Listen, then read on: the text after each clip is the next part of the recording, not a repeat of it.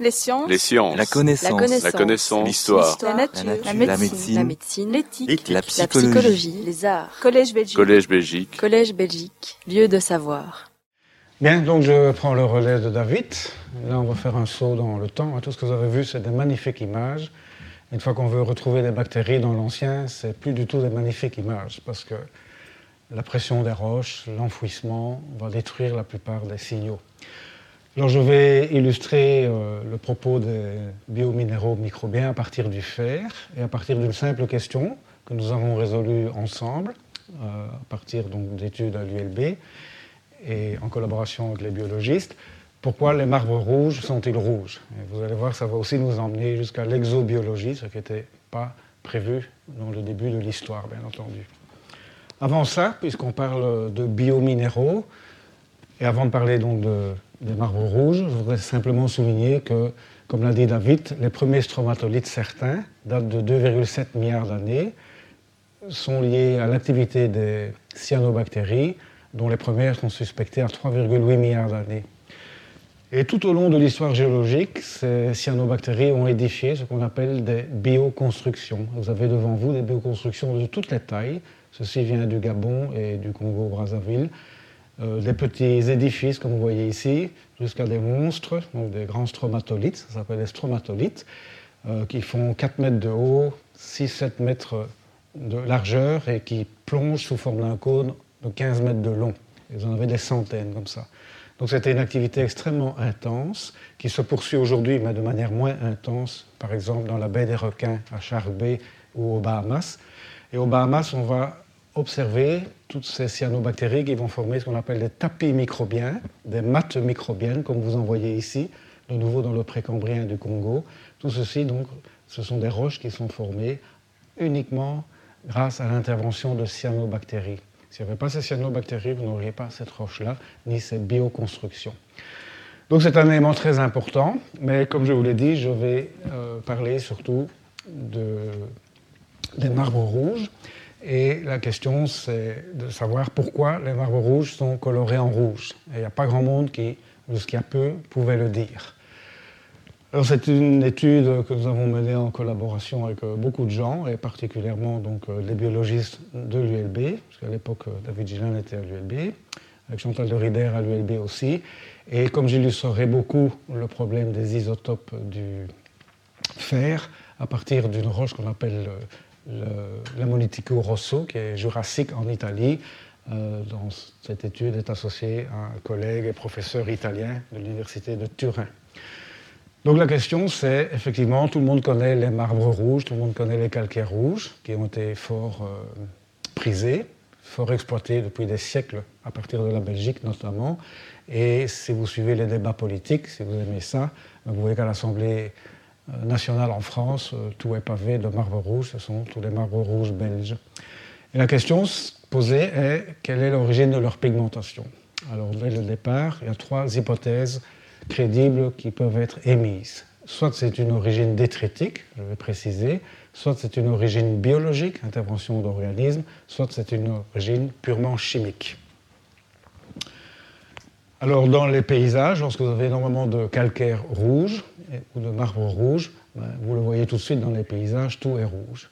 Ici, dans, le nord de l'Italie, dans le Trento, donc euh, du côté de la frontière autrichienne et slovène, et on a une série géologique qu'on appelle l'Ammonitico rosso, rosso c'est pour le rouge, qui est exploitée sous forme de marbre. Euh, donc vous voyez une carrière qui aujourd'hui exploite ce marbre-là.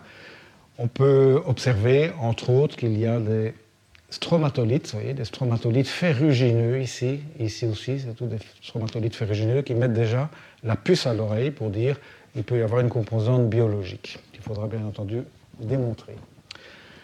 Alors, on a étudié en détail la Monitico rosso, c'est pour ça qu'il est souligné, mais au total, on a étudié une quinzaine de coupes, de sections géologiques dans le Paléozoïque, dans le Mésozoïque, d'Europe et d'Afrique du Nord. Toutes ces sections géologiques ont été étudiées d'un point de vue sédimentologique. Donc on a reconstitué le milieu de dépôt de ces différentes sections, le seul point commun étant que toutes ces roches sont rouges. C'est ça le critère. Lorsque l'on fait une synthèse de tout ce qu'on a étudié, par chance, on voit qu'on peut ordonner l'ensemble des sections étudiées partout, avec des âges différents. On peut les ordonner suivant un gradient qui va depuis des milieux littoraux à l'époque, ce sont des milieux littoraux du Jurassique ici, très peu profonds, jusque des milieux pélagiques de plusieurs milliers de mètres de profondeur dans l'anti-atlas marocain, dans le Dévonien. Et on va suivre toute une série de paléographies en allant de plus en plus profond, en passant même par le talus continental dans le Carbonifère d'Espagne.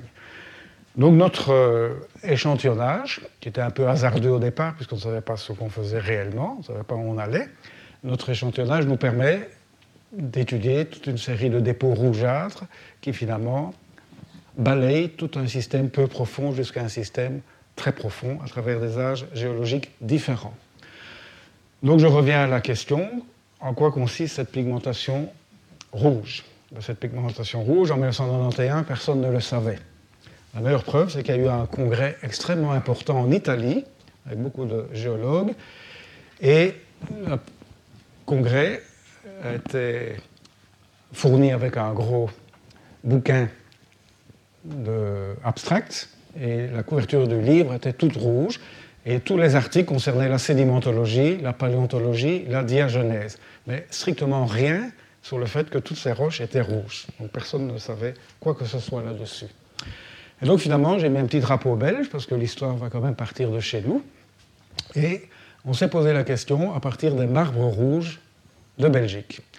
Alors pourquoi j'ai mis un petit drapeau rouge ici? Parce que les marbres rouges de Belgique, vous voyez ici une bioconstruction de marbre, ce sont des mutmont en anglais, ça veut dire ce sont des monticules micritiques ou des monticules de boue, de boue carbonatée. Alors ce qui est très important à savoir, c'est que la boue carbonatée, qui constitue 99,9% de ce que vous voyez devant vous, ce sont des petits cristaux de calcite de 1 à 3, 4 microns, pas plus. C'est le dépôt. Et euh, pourquoi j'ai mis un drapeau belge? Ben, Parce que ces barbes rouges ont été identifiées donc, dans le Paléozoïque, dans le Dévonien supérieur, c'est donc dans le Franien. Et ces marbres rouges font le tour du monde, on fait le tour du monde parce que ça s'appelle aussi des biohermes, donc des marbres rouges, euh, parce qu'ils sont extrêmement typiques, leur couleur rouge est connue mondialement et beaucoup de géologues d'universités euh, européennes font le déplacement avec des étudiants pour les montrer. Donc nous nous sommes dit, on va partir des marbres rouges que vous voyez ici et essayer de comprendre pourquoi ils sont rouges. Il se fait que celui que je vous montre ici, c'est son zone d'affleurement près de Philippeville. Ce n'est pas un marbre rouge, c'est un marbre rose, mais ça ne pose aucun problème pour la suite des opérations. Donc nous avons commencé en 1989, deux ans avant ce fameux congrès, et on a pu montrer que les mutmons, les monticules du Franien, du bassin de Dinan, ce sont donc des bioconstructions qui se sont édifiées lors d'une phase de diminution relative du niveau marin. C'est-à-dire qu'on est parti dans des zones profondes qui étaient des zones aphotiques et on va aller vers des zones euphotiques où on va trouver des algues vertes fossiles, bien entendu. Et l'essentiel des marbres rouges et roses va se trouver dans des milieux où il y a peu d'oxygène, ce qu'on va dire des milieux dysphotiques. Donc ce que vous voyez ici devant vous, c'est la partie rose du marbre qui était exploitée. Au-dessus, dans le bois, on ne le voit pas bien, vous avez une partie grise. Et en dessous, là vous ne le voyez pas, mais il y a eu des forages qui montrent qu'il y a 30 mètres de rouge pur en dessous qui est encore disponible pour l'exploitation. Mais vous savez que toutes les exploitations de marbre rouge, pour des raisons économiques, ont cessé en Belgique. Que montre la sédimentologie? La sédimentologie montre que la base de ces bioconstructions s'est développée dans des milieux très calmes, sous la zone d'action des tempêtes, et qu'avec la croissance du bioherme ou du Motmont, on va rattraper la zone d'action des vagues où la sédimentation va s'arrêter. Il n'y a aucune trace d'exposition subaérienne comme dans les récifs actuels. Alors ces marbres rouges appartiennent donc dans le Synclinorium ou le bassin de Dinan ici. Vous avez le massif de Philippeville et dans le massif de Philippeville, 69 Motmont ont été bien identifiés, bien reportés. Ils appartiennent tous à un niveau particulier, un niveau stratigraphique particulier du Franien. nous sommes dans le Dévonien supérieur. Le Franien est divisé en plusieurs niveaux. Et un de ces niveaux, là où il y a les flèches, depuis le bord sud du bassin de Dinan, à travers l'anticlinorium de Philippeville jusqu'aux limites du bord nord du bassin de Dinan, du Saint-Client de Dinan, contient ce niveau stratigraphique avec des marbres rouges. Tous ces marbres rouges ont subi des changements du niveau marin, ont enregistré des changements du niveau marin, les mêmes changements du niveau marin. Ils présentent tous une différenciation verticale des faciès, une zonation, également horizontale, mais je n'ai pas le temps d'en parler. Et comme nous allons le voir, ils vont contenir, ils vont renfermer toutes des ferrobactéries micro-aérophilitiques, c'est-à-dire qui sont développées dans des zones dysphotiques avec peu d'oxygène. je vais vous le démontrer, tout ce que nous avons montré. Hein. Et dans ce cas précis, le minéral porteur de fer est de l'hématite submicronique qui forme des petits plateaux hexagonaux dispersés dans la matrice. Et malgré la couleur rouge vive, si vous faites une analyse chimique, la teneur en fer n'est que de 2%. Donc ce n'est pas la teneur, la valeur absolue en fer qui fait que le marbre est rouge. On verra pourquoi il est rouge. Je vous ai apporté ici euh, un marbre rouge. Hein, vous allez pouvoir le faire circuler. Je vous en donnerai encore deux autres après. Alors, ça c'est le deuxième. Donc voici le Motmon que je vous ai présenté tout à l'heure. Donc on ne voit que 30 mètres de l'ensemble qui fait environ 80 mètres. Il y a toute une grande partie que vous ne voyez pas. En général, le diamètre est de l'ordre pour ces monticules de 100 250 mètres de, diamètre. Alors que voyons-nous? Ben, Les marbres rouges, deuxième drapeau belge, contiennent des cavités. Vous voyez toutes ces cavités blanches, vous les avez ici, cavités blanches et grises. Alors ça, de nouveau, ce que vous avez en main, ça fait le tour du monde. À tel point qu'on a appelé ces cavités que vous voyez des stromatactis. Ça fait couler de l'encre partout, parce que tout le monde a dit tout est le contraire de ce qu'est un stromatactis. Et c'est en, Belgique qu'a été défini le terme stromatactis en 1880 par M. Dupont, et c'est à travers la thèse de Frédéric Boulevin, qui était à l'époque euh, doctorant chez nous, qui maintenant est professeur à Liège, qu'on a pu résoudre ce qu'est un stromatactis. Et un stromatactis, finalement, c'est lié à une éponge. Vous voyez, vous avez une structure circulaire ici, tout ceci est une éponge, on appelle une réceptaculites. Comme on le sait, on va retrouver dans les cavités plus tard de temps en temps des spécules d'éponge. Et vous avez une magnifique, on ne voit pas bien, une magnifique éponge conservée, c'est le cas extrêmement rare. Et lorsque l'éponge meurt, la cavité va avoir tendance à s'écraser. Comme elle va être remplie de gaz liés à la décomposition de la matière organique, la cavité va se maintenir et va éventuellement, par tixotropie, remonter dans le sédiment. Autrement dit, les stromatactis sont des cavités dans les marbres rouges, pour faire simple, on va dire. Hein. Très typique, et actuellement, on a retrouvé des équivalents de stromatactis dans toutes les séries géologiques, depuis le précambrien jusqu'au cénozoïque du monde entier. C'est le deuxième drapeau belge, ça vient de chez nous, je ne suis absolument pas chauvin, mais euh, ça a été défini chez nous et ce mot a fait le tour du monde en géologie. Alors, revenons au Motmont. Que voyons-nous en premier lieu? Ben, On a reconstitué, comme vous le voyez ici, la géométrie d'un Motmont. Est-il possible de voir un Motmont pareil sur le terrain? La réponse est non, c'est impossible. Comment peut-on reconstituer ça? Ben, Tout simplement à partir de différentes coupes dans le massif de Philippeville. Je vous ai dit, on en a reporté 69 on en a étudié une vingtaine à partir de coupes. Voyez? Donc tout ceci sont des coupes à différents endroits. Il n'y en a que quelques-unes qui sont symbolisées ici pour ne pas alourdir le schéma. Et à partir de l'ensemble de ces coupes, on va faire un modèle composite qui nous donne ce que devait être la géométrie du Motmont. Et la géométrie du Motmont nous montre, premièrement, qu'on a donc vraiment une sorte de chapeau de gendarme à l'ancienne, comme ceci. Alors, deuxième chose qui est évidente, c'est qu'il y a une variation de couleur. Vous voyez, vous avez une succession de rouge à la base, puis de rose, et puis de gris, bleu ici. Cette succession, je vais vous le montrer dans quelques instants, est une succession écologique. Il va traduire des variations du taux d'oxygène. Et on voit que le sommet du mouvement ici est repris par une petite partie rouge. Je ne vais pas en détailler ici, mais stratigraphiquement, en dessous de ce Motmont, toujours dans le Franien supérieur, un autre Motmont a tenté de s'édifier, mais a avorté. Pourquoi? Parce qu'il y a eu une forte variation du niveau marin ici, et celui-ci a été ennoyé. Donc, l'interprétation va être celle-ci, je vais aussi la démontrer. Lorsque c'est rouge et c'est contre-intuitif, bien entendu, quand on voit des choses rouges, on dit c'est Occident. C'est tout à fait vrai si vous regardez le Trias en Europe. Le Trias en Europe, c'est des grains de quartz entourés de sesquioxyde de fer. Ça, c'est dans des climats Occident. Ici, on est dans des carbonates et on a quelque chose qui est rouge et qui est le contraire de quelque chose qui est Occident, parce qu'il y a très peu d'oxygène. C'est les bactéries qui vont nous donner la solution. Après, vous avez moins d'oxygène, ça devient rose, et puis progressivement, ça devient gris-bleu. Vous avez beaucoup d'oxygène, et là, vous trouvez énormément, pour la première fois, d'algues vertes préservées et identifiables, fossiles bien entendu.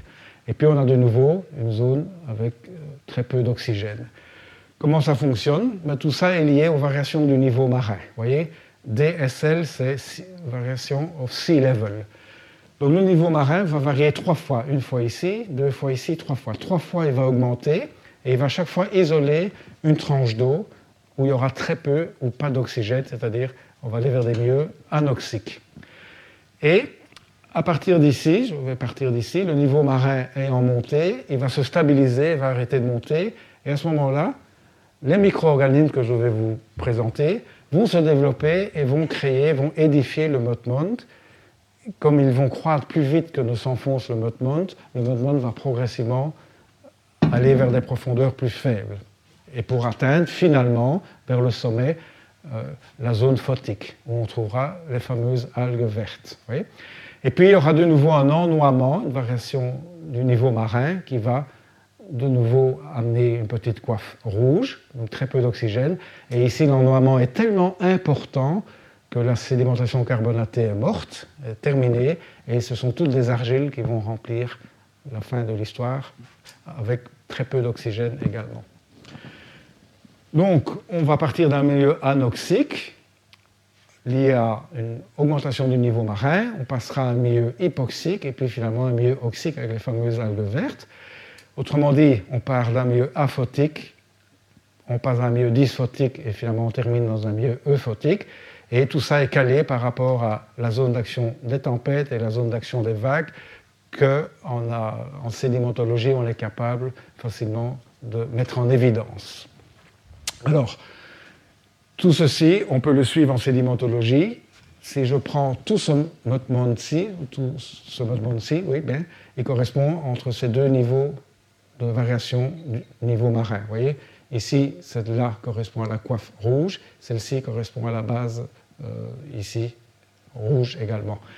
Et on peut suivre tout au long du remplissage ici euh, une succession de faciès, de paléo-environnement, euh, de manière très détaillée à partir de ce qu'on appelle des lamins. J'en ai apporté, je vous les présenterai tout à l'heure.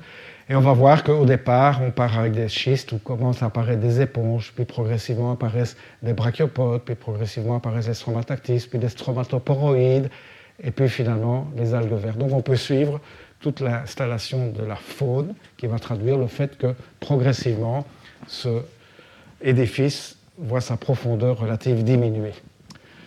Alors voici la belle éponge, extrêmement rare, comme je vous l'ai dit. Vous voyez, elle a isolé une cavité qui ici n'a pas été déformée. Mais ça marche aussi avec les cavités déformées. Hein. On voit que cette éponge est remplie d'un sédiment micritique interne qui contient P, des péloïdes rougeâtres. On voit que la cavité va voir son sommet cimenté par de la calcite. Et cette calcite et cette cavité va être ce qu'on appelle un stromatactis. On en avait un ici, on en avait un ici, c'est l'échantillon que je vous ai donné. Et en fait, c'est le stromatactis qui va nous donner la solution au point de vue de la composition biologique. avant de vous la donner, voici la cavité qui va donc être remplie de sédiments internes, comme vous le voyez ici. À l'interface entre le sédiment et la cavité libre avant la cimentation se développent des microstromatolites ferrugineux. Et puis, il y aura une cimentation, et il se fait qu'il y avait des tas de ferrobactéries qui vivaient ici dedans, et elles vont être fossilisées et elles ne seront plus détruites. Alors tout ça j'annonce, maintenant il faut que je montre que c'est vrai. donc je vous montre que c'est vrai. On retrouve ici le stromatolite ferrugineux à, l'interface entre le sédiment interne et la cavité. Et regardez la cavité, vous avez dans cette cavité tous des filaments ferrugineux avec du fer et des petits ferrococoïdes ici. Donc tout ça s'apparente à des ferrobactéries. On va les comparer par rapport aux ferrobactéries actuelles, qui sont mille fois plus belles que les ferrobactéries géologiques pour toutes les raisons d'enfouissement, etc. Alors allons dans le sédiment maintenant ici. Ben, regardez, le sédiment contient aussi des ferrobactéries, mais elles sont toutes cassées. On ne voit plus de beaux filaments. Pourquoi? Alors là, il faut revenir à la géologie, il faut revenir à la sédimentologie. Quand un sédiment carbonaté est enfoui, la micrite qui fait 1 à 3 microns va recristalliser lors de l'enfouissement et se transformer en microsparite de 4 à 15 microns. Et cette recristallisation va faire que toutes les ferrobactéries qui vivaient dans le sédiment vont être complètement détruites et rarement préservées tout en étant détruites, mais pas complètement, donc partiellement préservées comme ici. Donc il y a toutes les chances de les perdre. Et c'est pour ça que nous avons eu la solution en allant dans l'estromatactis et puis on a compris ce qui se passait dans la matrice. Et parfois, il y a un petit remaniement qui se fait ici et ça va donner les quelques péloïdes rouges que l'on voit. Donc pour résumer ici, avant d'aller dans la biologie qui va nous aider à aller plus loin, en géologie, on va dire que la solution est dans les stromatactis qui représentent moins de 1% de l'ensemble du monticule. C'est de la calcite qui précipite d'un coup sec et qui fossilise, et puis il ne peut plus rien se passer parce que la compression ne peut plus jouer là-dessus. C'est figé. Dans les 99,9% du motmon qui est constitué de boue micritique, il y a autant de bactéries que celles que vous voyez ici, mais tout est détruit par la recristallisation lors de l'enfouissement. Et avec les biologistes de l'ULB, nous avons échantillonné des boues dans des milieux disoxiques dans les étangs de Woluwe, et on a mis en évidence des ferrobactéries de même type que celle qui est dans la cavité du stromatactis, et qui pointent vers des milieux disoxiques avec peu d'oxygène. Ici, il y a pu y avoir des identifications, parce que c'est de la matière actuelle, c'est des bégertoacées. Donc finalement, comment expliquer cette couleur rouge? Ben, Au départ, en 1900, on a rapidement compris que le rouge était lié au fer. Mais pendant longtemps, on a fait la mauvaise analyse et jusqu'en 1985, on a dit le fer est détritique, il vient de l'oxydation de particules sur le continent et il était amené dans le bassin sédimentaire où se formaient les carbonates. Plus tard, on a continué à mal interpréter. On s'est dit, OK, le fer traduit des systèmes latéritiques, comme on en a dans les latérites de l'Afrique de l'Ouest, et euh, on a eu des grandes périodes d'hydrolyse qui ont altéré les sols, et tout a été expédié de manière importante dans les bassins carbonatés voisins. Et à ce moment-là, tous ces bassins carbonatés voisins étaient associés à des climats oxydants. Donc tout ceci était euh, les interprétations simples en disant simplement, OK, les calcaires rouges sont liés aux faciès oxydés, les calcaires verts, j'en ai pas parlé, mais je vais vous en donner un, sont liés à des conditions réductrices et tout allait bien. Et tout se passe à faible profondeur. Malheureusement, on connaît énormément de calcaires rouges qui sont euh, silicifiés, ce sont des lidites, mais dans des environnements très peu profonds où il y a très peu de fer et très peu d'oxygène. Donc tout à fait le contraire de ce qu'on pensait pour ceux-ci. Et en plus, il y a très peu d'oxygène et très peu de fer, ils devraient être plutôt réduits et ils ne le sont jamais. Donc il y avait quelque chose qui n'allait pas et qu'on va essayer de résoudre dans quelques instants. En attendant, une chose qu'on est certaine, puisqu'on a vu les ferrobactéries dans les euh, les calcaires rouges ont une origine biotique. La teneur en fer des calcaires rouges est de 1 à 2% seulement, et ce n'est pas le fait qu'il y a 1 ou 2% qui est responsable de la coloration, on y reviendra. Deuxième euh, observation, tout se passe pour l'instant dans le milieu marin et les calcaires rouges sont formés dans des milieux calmes avec de très faibles taux d'oxygène. Donc la couleur n'est pas nécessairement liée au fait que c'est à faible profondeur où l'environnement est abondant, ce qu'on avait toujours cru jusqu'à ce moment-là. Donc ici, on va faire un saut vers la biologie. Et on va regarder cet oursin qui s'appelle Echinocardium cordatum, qui est un oursin irrégulier qui vit à 15 cm dans des, en mer du Nord, par exemple, euh, dans des fonds euh, sableux très fins. Et cet oursin, on va le voir, contient des biofilms. Mais associé à cet oursin que vous voyez ici, dans son terrier vit Montacuta ferruginosa, hein, qui est la bête noire de M. David Gilal, puisqu'il essayait de, en train de les collecter ici pour, son, sa thèse de doctorat.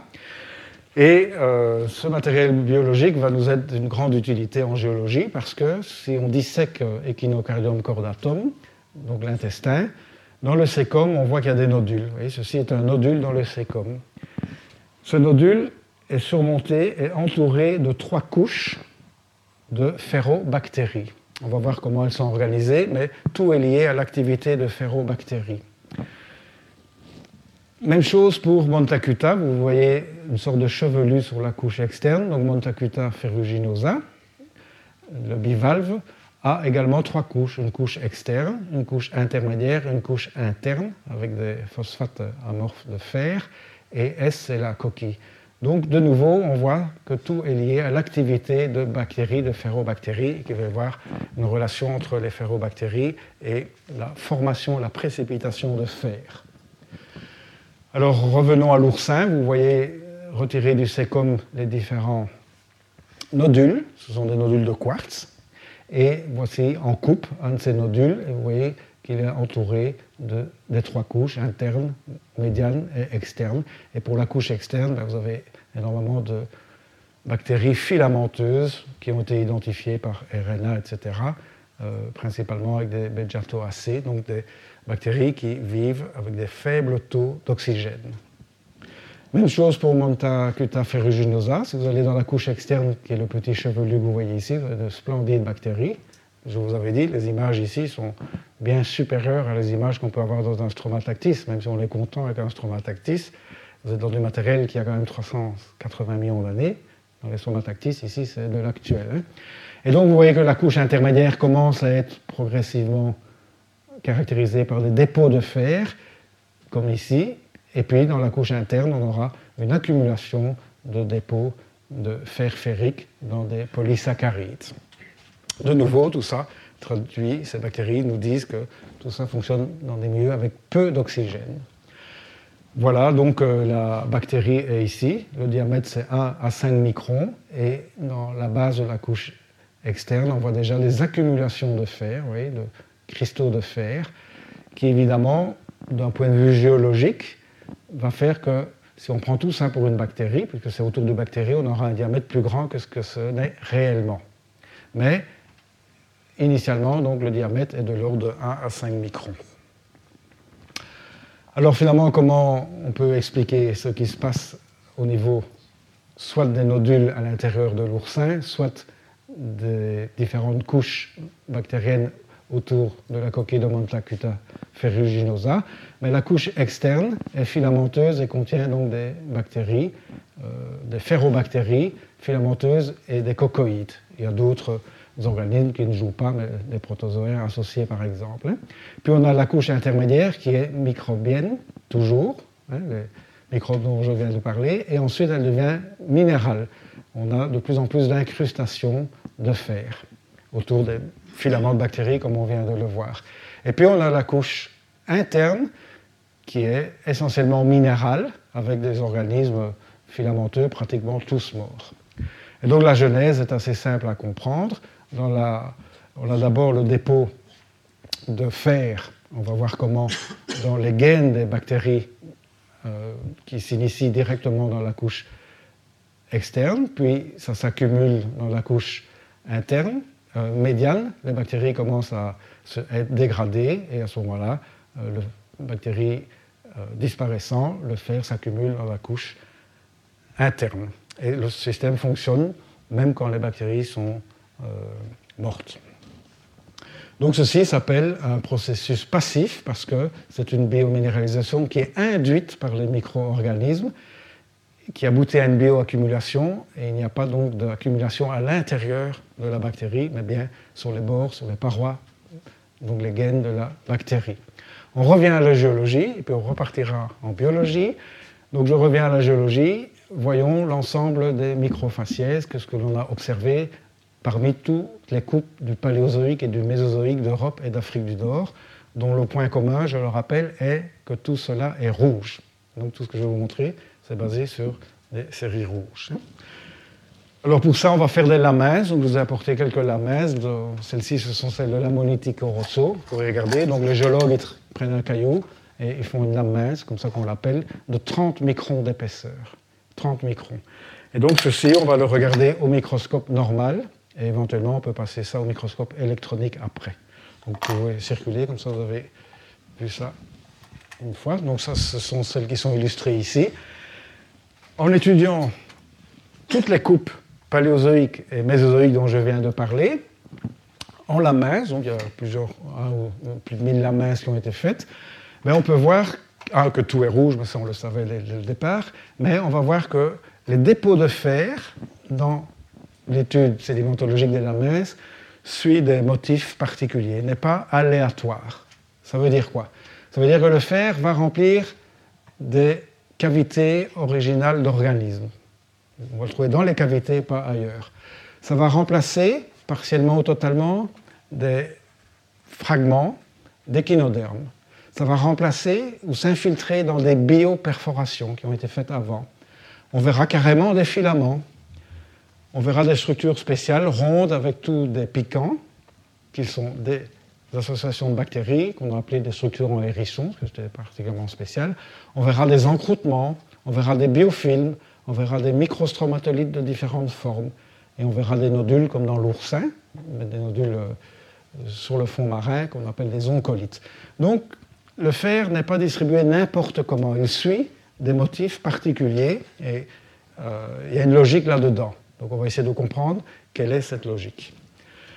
Alors, pour ça, je reviens, je vais montrer les différents exemples, pas tous bien entendu, qui ont été étudiés. Alors le premier, c'est l'Ammonitico rosso, que vous voyez ici. Donc c'est le Jurassique d'Italie.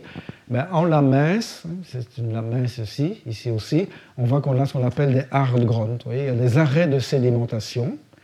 Et lors de ces arrêts de sédimentation, le fer va s'accumuler et ce fer va être repris, va être utilisé par les bactéries. Et vous voyez déjà des filaments verticaux, dichotomiques, des filaments bactériens en lames, donc dans les lames que vous avez ici. Il euh, faut regarder quand même au microscope. Hein. Et puis il y a des filaments ici qui se mettent de manière horizontale aussi. Alors en lames, c'est visible, et bien entendu, au microscope électronique, on va bien mettre en évidence ces filaments qui ont moins de 1 micron de diamètre. Donc sont vraiment extrêmement fins, et ils sont encroutés euh, de fer. Tout ce qui est en blanc ici, c'est du fer. Toujours la Monitico Rosso, les mêmes lames, vous voyez, il y a énormément de filaments, toujours un, micron, un peu moins d'un micron de diamètre, donc ça vient de ces roches-là, rouges. Et quand on a des préservations relativement bonnes, on voit que ces filaments étaient quand même beaucoup plus abondants que ce qu'on ne le pense. Et on peut dire que ces roches rouges contenaient jusqu'à 20% de tapis ou de mattes benthiques euh, bactériennes. Alors ensuite, on va dans le Dévonien inférieur, on est à 415 millions d'années, de la République tchèque, et au microscope électronique, de nouveau, on va mettre en évidence des petits filaments avec des gaines qui ont été ferrugénisées 0,1-0,6 microns et des diamètres de 2 microns. Donc cette euh, photo-là vient de cet échantillon-là. Il a été coupé pour ça, de la partie rouge. Et vous verrez ici que dans cet échantillon-là, il y a des rouges et du vert. On discutera après si on a le temps. Mais je peux l'expliquer facilement. Donc de nouveau, les bactéries. Là, j'en ai parlé, c'est le stromatactis qui montre de nouveau toute une série de filaments, donc je ne vais pas rediscuter ça. Si je vais dans le carbonifère d'Espagne maintenant, j'ai un fragment d'échinoderme complètement pourri, complètement altéré, et dans la pseudo-cavité que cela forme, il y a des tas d'endostromatolites qui poussent de manière centripète dedans. Donc on a des endostromatolites ou un autre fragment d'échinoderme ici, on a des microstromatolites qui poussent autour du fragment. Tout ça avec des dépôts de fer, bien entendu. Ici, je suis dans le carbonifère d'un autre endroit en Espagne. Ben, vous voyez, c'est le remplissage de fer dans des cavités d'un tétraxis, c'est un foraminifère, et la matrice est également rougeâtre. On a la même chose dans des perforations, des bioperforations de brachiopodes. Ici, c'est un brachiopode qui était bioperforé, et là-dedans, on va retrouver des bactéries filamenteuses qui vont envahir la bioperforation. On est de nouveau dans le Jurassique euh, d'Italie. Ben, vous avez des protoglobigérines, vous voyez, et la cavité est de nouveau remplie de dépôts de fer et beaucoup moins en dehors. Alors nous sommes dans l'anti-atlas marocain. Là, vous avez toute une série de goniatites. Donc c'est les précurseurs des ammonites, c'est les ammonites du Paléozoïque. Et vous voyez tous des microstromatolites columnaires ferrugineux qui poussent sur les parois de la goniatite. J'ai amené un échantillon ici et vous verrez tous les encroûtements rouges, c'est tous des microstromatolites ferrugineux. Donc ce sont deux plateaux que j'ai achetés à la foire euh, des minéraux, je ne sais plus quoi. Là vous avez des orthocères, regardez bien, enfin on voit pas bien, mais surtout celui-là, vous verrez des gros manchons rougeâtres. Tout ça sont des ferrobactéries qui se sont développées sur les fossiles. Au microscope électronique, ces échantillons-là ben, vous montrent la bactérie. Vous voyez, vous avez une ferrobactérie ici, entourée de son manchon de fer. Donc, on a de nouveau des diamètres de 1, 2, 3 à 4 microns, et ce diamètre pourra paraître plus important, surtout en géologie, puisque la bactérie sera entièrement recouverte de ces dépôts de fer. Voilà, maintenant on est de nouveau dans le Jurassique euh, moyen en France, en Normandie. Ben, vous avez des oncoïdes, donc des, grains ronds. Le centre, en général, c'est une ammonite. et tout ça est entouré de dépôts ferrugineux dans lesquels vous avez toute une série de filaments de diamètre différents basés euh, sur le fer, donc encroutés de fer. Et ce nodule est rouge, bien entendu. Donc toutes ces observations nous montrent qu'on a des filaments réguliers ou non, avec des constructions régulières ou non, des filaments dichotomiques, etc. Les diamètres sont voisins de 2 microns et aux rayons X, on peut toujours montrer que ces minéraux, c'est soit de l'hématite, soit de la goethite. Donc tout ça nous fait penser géologiquement à des bactéries, à des ferrobactéries. On a également des filaments des formes très irrégulières, comme vous voyez ici, quasiment des sortes de spores qui nous feraient penser aussi que tout ça est complété par des fungi, qu'on appelle en géologie des fungi imperfecti. Donc, l'hématite et la goethite, puisque l'essentiel de ces dépôts est composé d'hématite et de goethite, euh, vérifié en rayon X, n'est pas dispersé au hasard et suit toute une série de motifs bien particuliers. Et le motif, c'est bien entendu le taux d'oxygène, c'est la voie biologique. Aujourd'hui, toutes ces ferrobactéries sont associées à du fer et du manganèse. Et les deux grands clés d'entrée, c'est la teneur en oxygène et le pH, qui va déterminer la solubilité du fer dans les solutions aqueuses, c'est-à-dire dans l'eau de mer ici. Alors dans notre cas, on a le choix entre des bactéries neutrophiles ou des bactéries acidophiles. Les ferrobactéries vivent aussi bien dans l'un que dans l'autre. Les acidophiles, c'est lié à l'altération des métaux dans les mines. Dès que vous êtes dans des milieux acides, si vous êtes dans des carbonates, vous transformez votre carbonate en une sorte de gruyère avec des trous partout. Toutes les roches qu'on a vues rouges, elles n'ont pas des trous partout, sinon on ne les emploierait jamais pour faire des marbres ou pour euh, décorer. Hein. Donc on est d'office dans un cas qui est le neutrophile, et là on sait que les ferrobactéries en milieu neutrophile sont toujours associées aux interfaces disoxiques entre les milieux oxyques et anoxiques. Et la biominéralisation est donc liée à la production de substances exopolymériques à partir des gaines, des bactéries ou des capsules qui sont riches en polysaccharides et qui vont former l'essentiel des maths. Et le fer est passivement précipité dans les EPS, ce qu'on observe aujourd'hui donc en biologie. Donc pour résumer, on a une ferrobactérie qui va sécréter des EPS à travers sa gaine et ces EPS vont être un piège qui va attirer les Fe2, qui sont solubles dans l'eau, et qui va précipiter sous forme d'un minéral de fer. En général, ce minéral de fer, au départ, est, euh, David en a parlé tout à l'heure, de la ferrihydrite. Donc, ce sont des nanocristaux.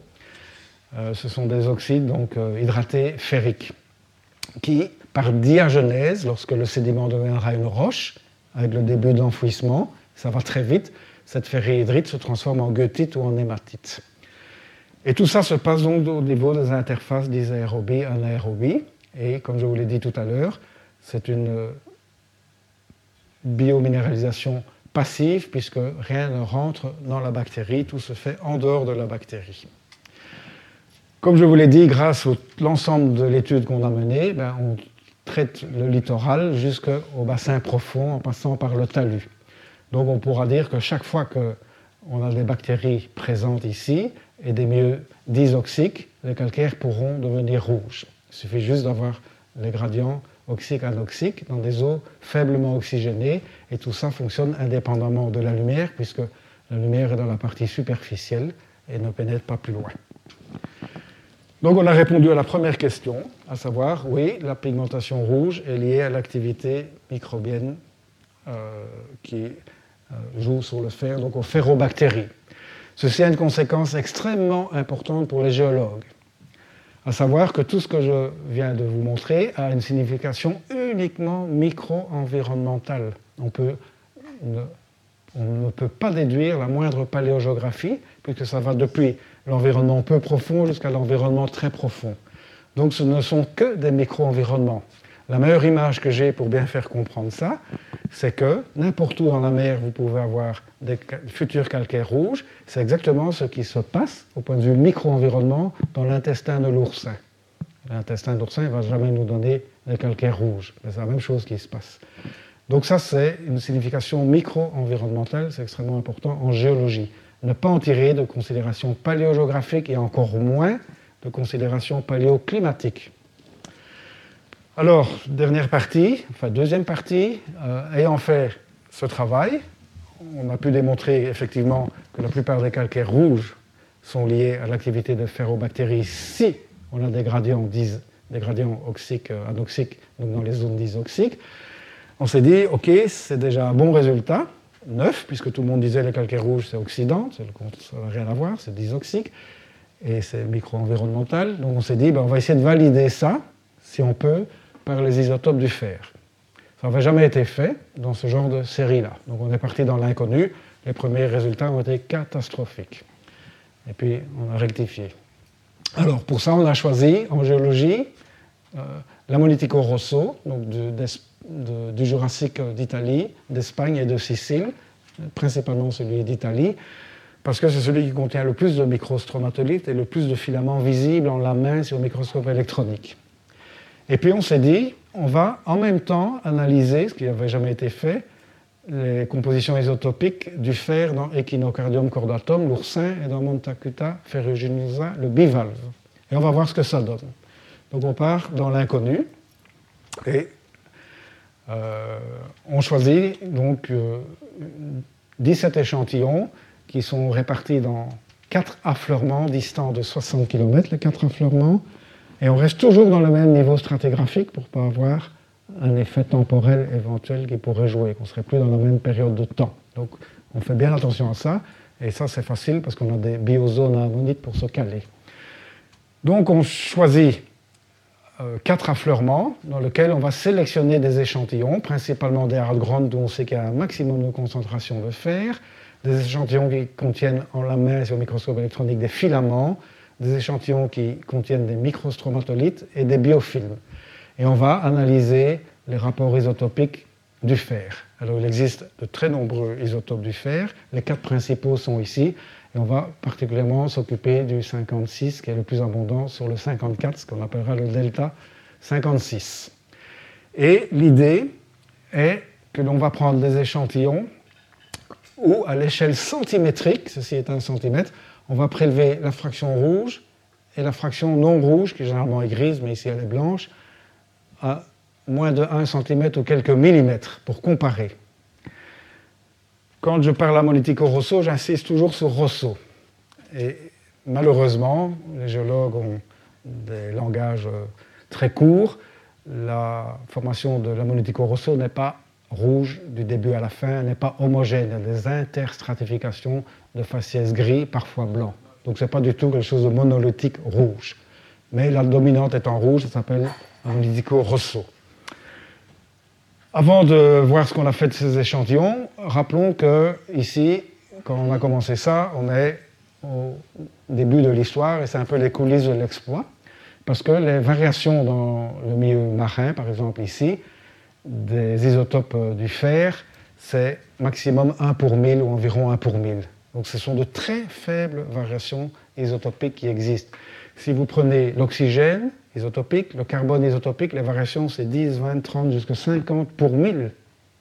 Et ici on va devoir jouer dans un monde inconnu pour nous, pour tout le monde, avec des fractions isotopiques extrêmement fines, extrêmement faibles qui va nécessiter un appareillage très lourd et une technique analytique très difficile aussi, qui sera maîtrisée par, euh, pas par moi, je ne suis pas spécialiste de, l'analyse, mais par quelqu'un de notre équipe.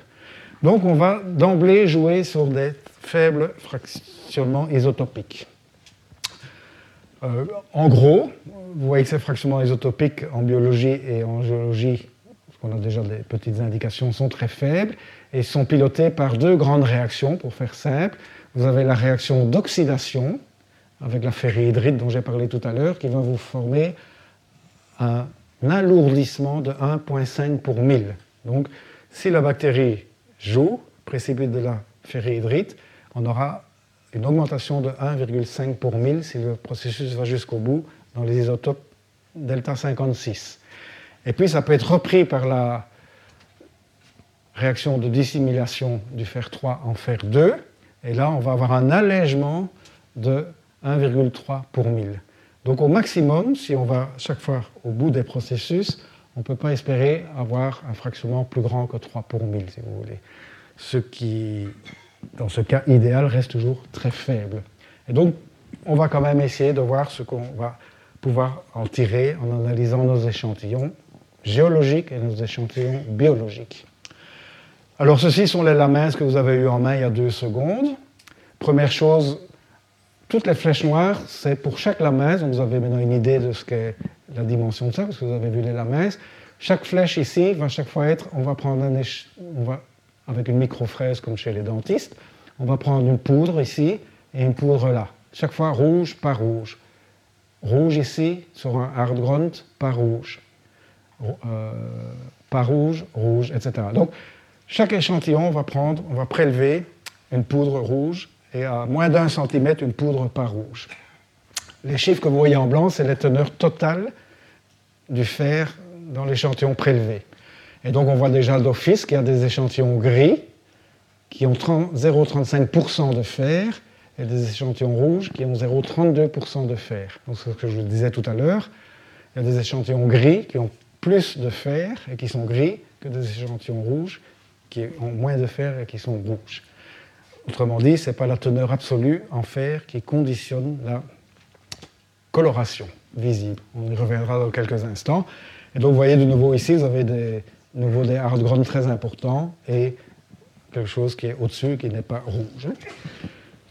Alors, pour ça, donc, on prend une microfraise style dentiste hein, de différents diamètres et on la prend en titane pour éviter des contaminations avec le fer, bien entendu et on va prélever 25 mg pour chaque échantillon.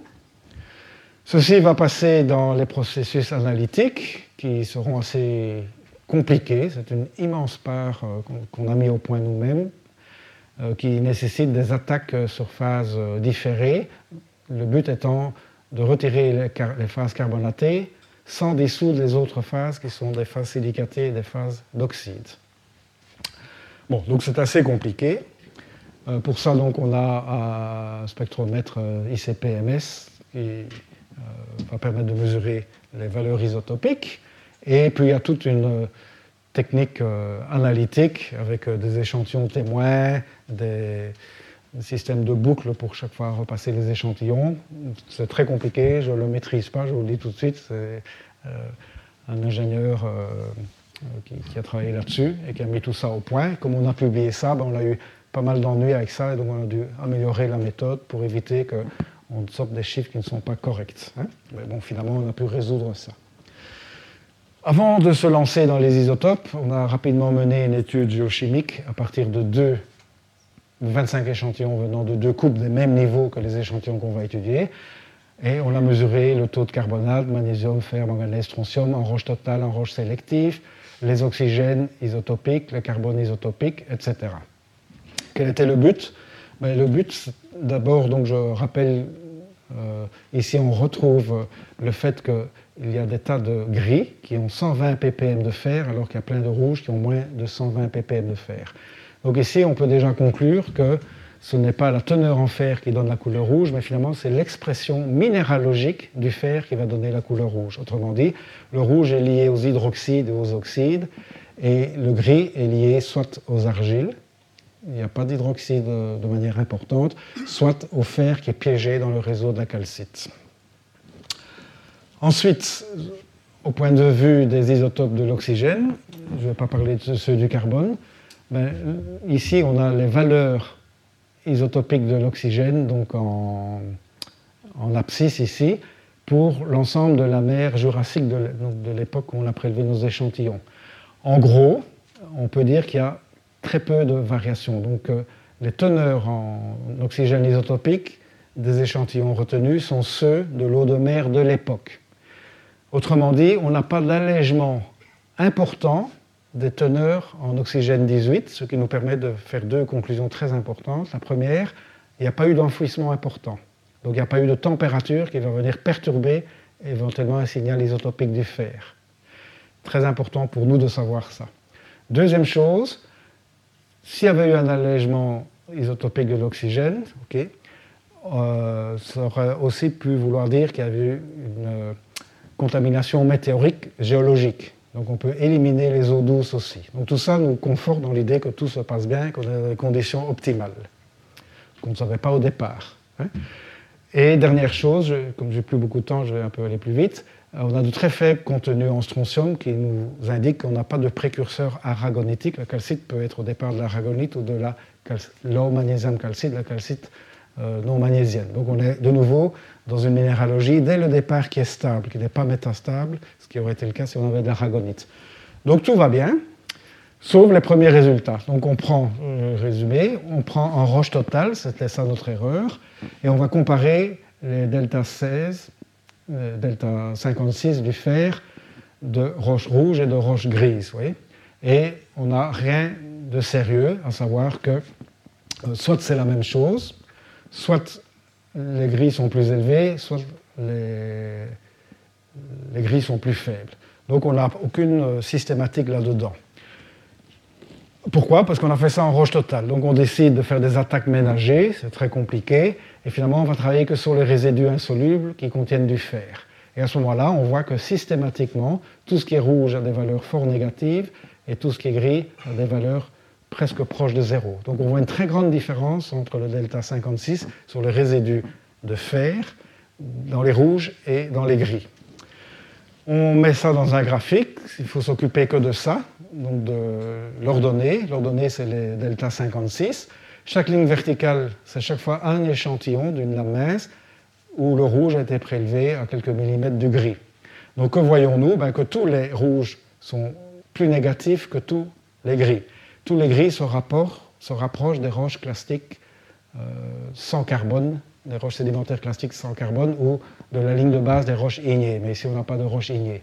Donc, on va se dire, OK, c'est comme si on avait un fractionnement.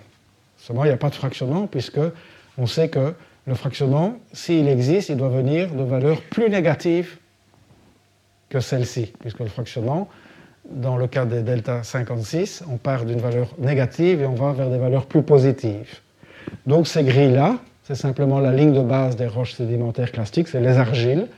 Et ici, ça peut provenir d'un fractionnement qui est à rechercher à partir d'une valeur de base inférieure. Alors on retourne pour ça chez l'oursin et Montacuta et on va prélever, David a présenté l'image, on va prélever les nanogranules de la couche externe de l'oursin, de Montacuta ferruginosa, donc ici. Même chose, on va prélever les dépôts ferriques qu'il y a dans les gaines bactériennes de l'intestin de l'oursin, autour des nodules. Et en plus, on va prendre dans le tissu connectif, vous avez des nanograins de fer qui fonctionnent en dehors de la bactérie. Donc c'est lié au métabolisme de l'oursin, c'est pris directement le fer dans l'eau de mer ou dans l'eau du sédiment. Et on va prélever donc dans l'oursin, dans les gaines et dans le tissu conjonctif hors qui n'a rien à voir avec les bactéries. Les gaines, évidemment, ont à voir avec les bactéries. Donc on fait ça pour le delta 56. Le delta 57, je vais parler que du 56. Et on voit tout de suite que le plus négatif, c'est le tissu conjonctif de l'oursin. Or, c'est celui qui était le plus proche de la source supposée de fer dans l'eau. Donc, ça voudrait dire que c'est la valeur de départ pour le biofractionnement serait de l'ordre de moins 1,78. Et que toutes les valeurs supérieures, c'est du biofractionnement par les bactéries. Là, on est très content avec ce résultat, bien entendu. Et à ce moment-là, on reporte toutes les données. Vous voyez les granules dans le tissu conjonctif de l'oursin. Vous voyez que les dépôts ferriques dans le nodule sont nettement plus élevés que ça, donc c'est le biofractionnement. Toutes les dépôts ferriques de Montacuta ferruginosa sont globalement aussi plus hauts. Et chose encore plus fantastique, tout l'ammonitico rosso a les mêmes valeurs que les delta 56 du Montacuta et des nodules. Donc tout ceci nous dit, OK, il y a effectivement un biofractionnement qui vient de la source de fer de à queue. Et donc il faut connaître réellement, si on veut aller jusqu'au bout, ça on ne sait pas, on n'est pas arrivé, il faut, y il faut aller plus loin. Alors, on va considérer qu'on part de moins 1,78 comme base, et donc ça veut dire que dans le système biologique, ben, on a fractionné 1 pour 1000, et dans le système géologique, on a fractionné jusqu'à moins 1,52 pour 1000. En moyenne, c'est 0,84. Donc on a pu démontrer que les ferrobactéries du Jurassique ont biofractionné comme les ferrobactéries de Montacuta et de, euh, de l'oursin. Voilà. Et donc à ce moment-là, euh, la question était de savoir qui connaît les valeurs du delta 56 du Fe2 à queue dans l'eau de mer. On a fait la bibio, il n'y a quasi personne qui a fait ça. On a quand même trouvé à l'époque, en 2006, quelqu'un en 2006 avait fait ça dans la baie de Californie et avait montré que ça, variait suivant les endroits où il était entre moins 1,8, ce qui est pratiquement proche de ce que nous on a trouvé dans les granules d'oursin, jusqu'à moins 3 pour 1000. Et donc ceci nous conforte dans l'idée qu'on a effectivement bien un biofractionnement. Alors pourquoi ce n'est pas des biofractionnements bien réglés? J'arrête. Tout simplement parce que dans la littérature, on parle de la roue du fer. Le Fe3+, il va repasser en Fe2+, avec la réaction de dissimulation. Il va repasser en Fe3+, avec la réaction d'oxydation. Et ça fait 100 fois le tour avant d'avoir sa valeur finale. Voilà, donc pour terminer, les conclusions, la couleur rouge est, liée à l'hématite et la goethite submicronique dispersées dans la matrice. L'hématite est le résultat de l'activité de ferrobactéries de fungi qui ont précipité donc, euh, les hydroxydes aux, interfaces disoxiques euh, entre l'eau et le sédiment. Le contenu en fer est le même que ce soit rouge, ou même ordre de grandeur, que ce soit rouge, rose ou gris. C'est l'expression minéralogique qui importe. Ceci, c'est euh, les ferrobactéries ont fractionné, ont fait un biofractionnement passif à une échelle inframillimétrique, puisque tous nos échantillons ont été prélevés à l'échelle inframillimétrique. Et la comparaison montre que ces biominéraux euh, du Jurassique ont les mêmes compositions isotopiques que les biominéraux de l'actuel, à travers les deux organines qu'on a étudiés, et que finalement, l'oursin vit dans des milieux comparables, c'est les micro-environnements que ceux dans lesquels, euh, que les milieux dans lesquels se sont formés les biominéraux euh, ferrugineux du Jurassique. Voilà. Donc notre idée est qu'effectivement, tout ceci représente une biosignature. Et une biosignature, ben, c'est important, puisque si on va par exemple sur Mars et qu'on voit des teneurs en isotope delta 56, ben, on a une clé d'entrée pour comparer et éventuellement mettre en évidence que ce qu'on a mesuré est un biofractionnement. Voilà, je vous remercie. Les sciences. La connaissance. La connaissance. L'histoire. La, nature. La médecine. La médecine. L'éthique. La, psychologie. Les arts. Collège Belgique. Collège Belgique. Collège Belgique. Lieu de savoir.